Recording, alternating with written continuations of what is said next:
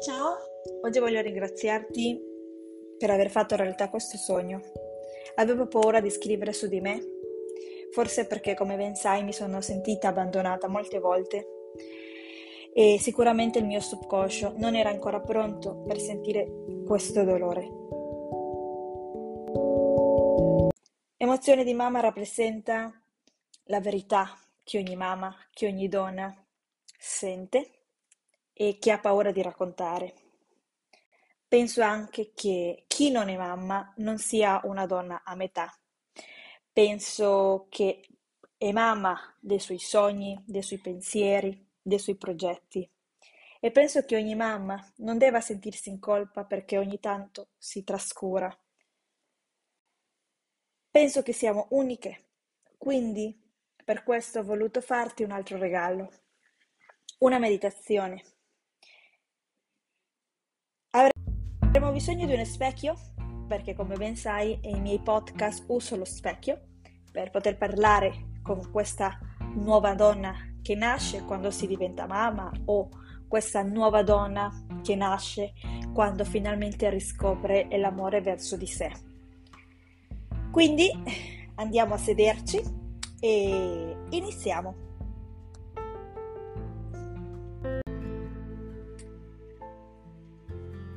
Prima di tutto guardiamo chi abbiamo di fronte a noi e andiamo a cercare la nostra bambina interiore. Guardandola nello specchio, vediamo come si sente, cosa ci dice. È contenta o è arrabbiata?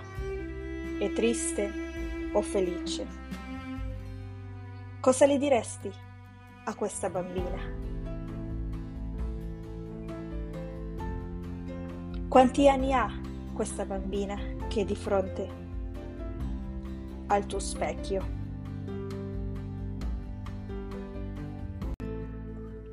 Adesso ritorni a, a, questa bellissima donna che è di fronte a te allo specchio e dimmi Cosa vedi? Cosa sente? Che cosa ti piace di questa donna? È una tua amica o una tua nemica? Parla con lei, ascolta cosa ti dice.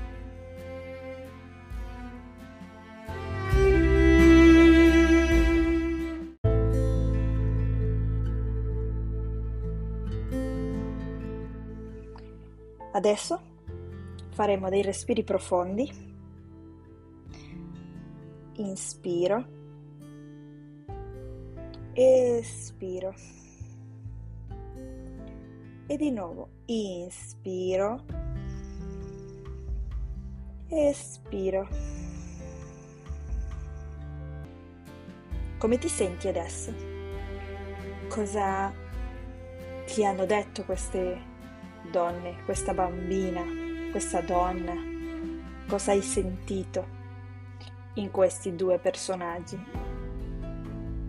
Adesso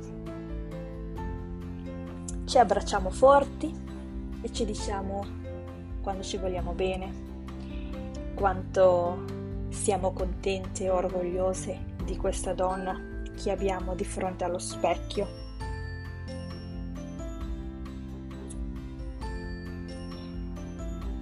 Se non è una tua amica, chiedegli di essere amiche. E se è una tua amica, chiedere di essere la tua migliore amica. Adesso, piano piano, ci alziamo, ci mettiamo in piedi, inspiriamo, apriamo, portiamo su le nostre braccia, lasciamo andare tutto, espiro, fluido e di nuovo alle spalle vado, inspiro e apro le spalle, cerchio, faccio un cerchio con le spalle e vado ancora. E adesso apro le mie braccia come se prendesse aria abbondante e espirando mi vado, mi inarco, mi abbraccio e da qui valo lentamente Lentamente muovo il bacino, la testa cade giù e il mio braccio forte mi comincio a muovere.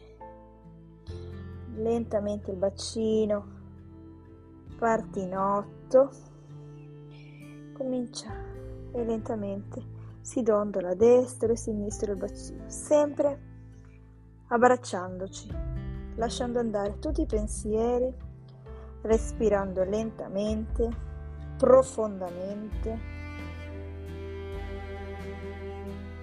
Lascio andare tutto e mi sciolgo tutta, tutta. Mi guardo allo specchio, sorrido, faccio dei bei sorrisi, apro bene la bocca, apro bene la bocca, apro bene la bocca, lascio andare tutto, apro bene la bocca. Ecco, così, vai ancora, ancora, apri, liberati, liberati di tutto quello che hai e vai, si libera, lasciati andare. Fai dei salti, liberati, salta, salta, salta, salta come me, sai, salta, salta, salta, salta.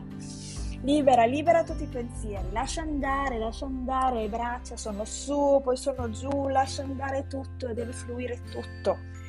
Sei forte, sei unica e hai bisogno proprio di liberare. Tutta la tua magia hai bisogno di liberarla. Come stai? Come ti senti? E adesso ricordati di amarti sempre, ogni giorno, sempre di più. E ricordati che sei imperfettamente uomo e che la imperfezione, scusami, te l'ho detta in spagnolo, che la imperfezione è la nuova perfezione. Ti ringrazio tanto davvero per che mi hai aiutato a, a che questo sogno che è il libro sia una realtà e quindi ti auguro una vita piena di tanto amore e di tanta felicità e se la vita comunque diventa una montagna russa, godite la montagna russa perché solo così potrai vivere libera. Adios!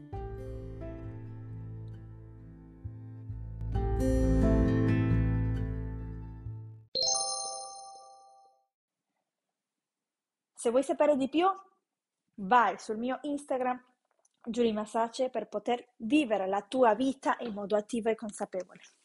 Ciao!